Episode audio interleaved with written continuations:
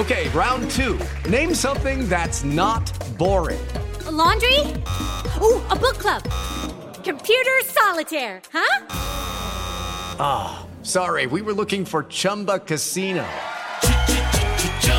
That's right. ChumbaCasino.com has over 100 casino style games. Join today and play for free for your chance to redeem some serious prizes. ChumbaCasino.com. No purchase necessary. Full prohibited by law. 18 plus terms and conditions apply. See website for details. Este es el podcast de Alfredo Romo. 889noticias.mx. Yo quiero que vayamos al teatro. Te tengo una opción. Se llama Las Tres Hermanas. Es una obra que va a cumplir, si mi cálculo no me falla, por ahí de 118 años el próximo enero. Se estrenó en 1901, le escribió un ruso que se llama Anton Chekhov. Digo, yo no sé ruso, pero más o menos así va la pronunciación, ¿no? Las Tres Hermanas, una de sus obras más importantes y que se ha presentado en cualquier cantidad de carteleras alrededor del mundo, la que quieras, Londres, Nueva York, Madrid, ahora México. Dirige en este caso Diego del Río. El elenco está formado por Acelia Ramírez Maya Zapata, Emma Dib, Mauricio García Lozano, Concepción Márquez, Enrique Arreola, Alejandro Morales y Anaí Aue. Conmigo, Arcelia Ramírez, esta tarde. ¿Cómo estás, Arcelia?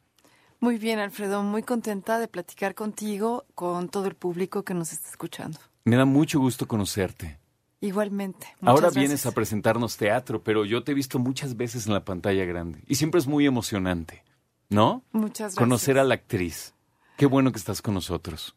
No, hombre, al contrario. Bueno, ustedes saben, entre otras muy populares, desde Cilantro y Perejil, una comedia que me encantó, eh, Perfume de Violetas, como haga para chocolate, uh, más recientemente Nos aceptan devoluciones, ¿correcto? Uh -huh. Entre muchas otras. Ahora, Arcelia, como siempre lo ha hecho, una actriz de cine, de televisión, regresas al teatro. ¿Cuándo se estrena, Arcelia? Ya se estrenó. Ya se estrenó. Estrenamos Muy bien. este lunes. Apenas, con razón. Apenas, estamos en, eh, en la cuarta función el día de hoy. Y, y, es una temporada, bueno, ya que estamos hablando de las fechas, es una temporada muy particular. Es un proyecto mucho más amplio de nuestro productor, que es eh, Oscar Uriel, uh -huh. y de Diego del Río, que se dieron a la tarea de llevar a, a la escena, eh, pues, las cuatro obras más importantes de este grandísimo autor, que es sin duda uno de los autores más grandes de, de la, del teatro universal, Anton Chekhov. Eh, y, es un proyecto que a partir de La Gaviota, que también dirigió Diego del Río, y El Jardín de los Cerezos, que no, esta no la dirigió Diego, pero es forma parte de, de este gran proyecto, eh, pues como se, se, instauraron estas temporadas de todos los días. Uh -huh. Hay función de lunes a lunes. ¿En menos, serio? Ajá. Wow. Menos Navidad y Año Nuevo y va a ser solamente un mes. Es decir, es una corta temporada, pero muy intensa, que un poco creo que este proyecto también quiere darle como la opción a la gente que viene a visitar la Ciudad de México de vacaciones de Navidad para pues, cualquier día que, que, esté aquí en el, en el DF, bueno, en la Ciudad de México antes uh -huh. DF, este, tenga la opción de ir al teatro.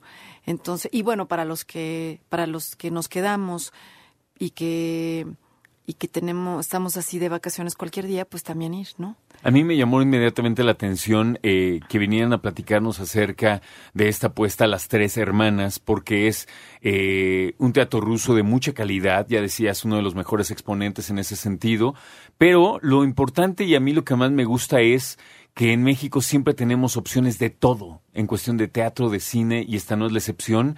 Así que vamos a la semblanza, ¿te parece? De la obra. Buenísimo. Son tres hermanas. Ajá. Viven en Rusia. Acaba de morir el papá, ¿correcto? Ajá, sí. Y de repente se ven, si bien cada una tiene su madurez y su vida relativamente hecha, pues están a la deriva ahora. Exactamente, hay una sensación de orfandad y una necesidad como de buscar su lugar ahora, ¿no? Con después de la ausencia de, su padre, es la obra empieza en el aniversario luctuoso del padre y un poco estas mujeres están buscando el sentido de sus vidas ahora. Eh, es uh, son personajes que que añoran estos personajes que han depositado todas sus ilusiones, sus esperanzas en una, en una quimera, que en este caso es Moscú, ellas viven en la provincia rusa y pasaron su infancia en, en, en Moscú. Y todo este, este universo idílico, ya idealizado por ellas seguramente, en donde había eh, pues esta felicidad, ¿no? Eh, pues están como, como en esta en esta necesidad, en este deseo de querer regresar y, y, y hay algo que, que, no, que no les permites, ¿sabes? Como, como cuando decimos, bueno, cuando me pase esto voy a ser feliz o cuando haga o cuando logre esto y finalmente eso nunca llega, ¿no? Casi hay una, hay una frase muy hermosa de uno de los personajes que dice la felicidad consiste en desearla, ¿no? No, no existe como tal. Wow. En fin, es un, es un autor que, que, ha, que ha explorado la condición humana de una manera muy, muy profunda, muy exhaustivamente. Es, es el teatro del, del, del tedio, del, de, la, de la vida que nos, que nos devora y, y, de, y de no poder, y de que el autor nos da la felicidad, nos las, nos las enseña allí. Estamos sabes, como a punto de, de saborearla y otra vez se va. Entonces, sí, e, es feroz este, este autor. Es, vaya, es un, es un periodo interesante cuando escribe esto porque, porque yo creo que también hay una, hay una clase social que se derrumba. Hay esta aristocracia que, que está perdiendo sentido. Vienen otras, otra, otra, otra clase social que irrumpe, ¿no? Que está un poco representada en la obra con el con el personaje de la cuñada nuestra, ¿no?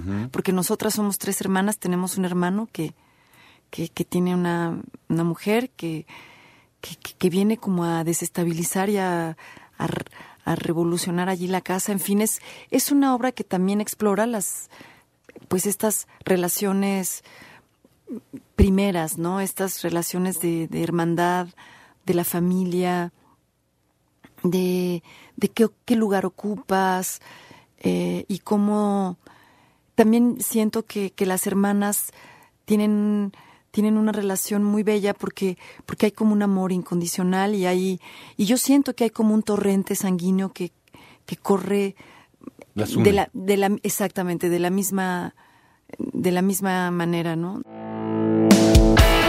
Escucha a Alfredo Romo donde quieras, cuando quieras. El podcast de Alfredo Romo en 889noticias.mx.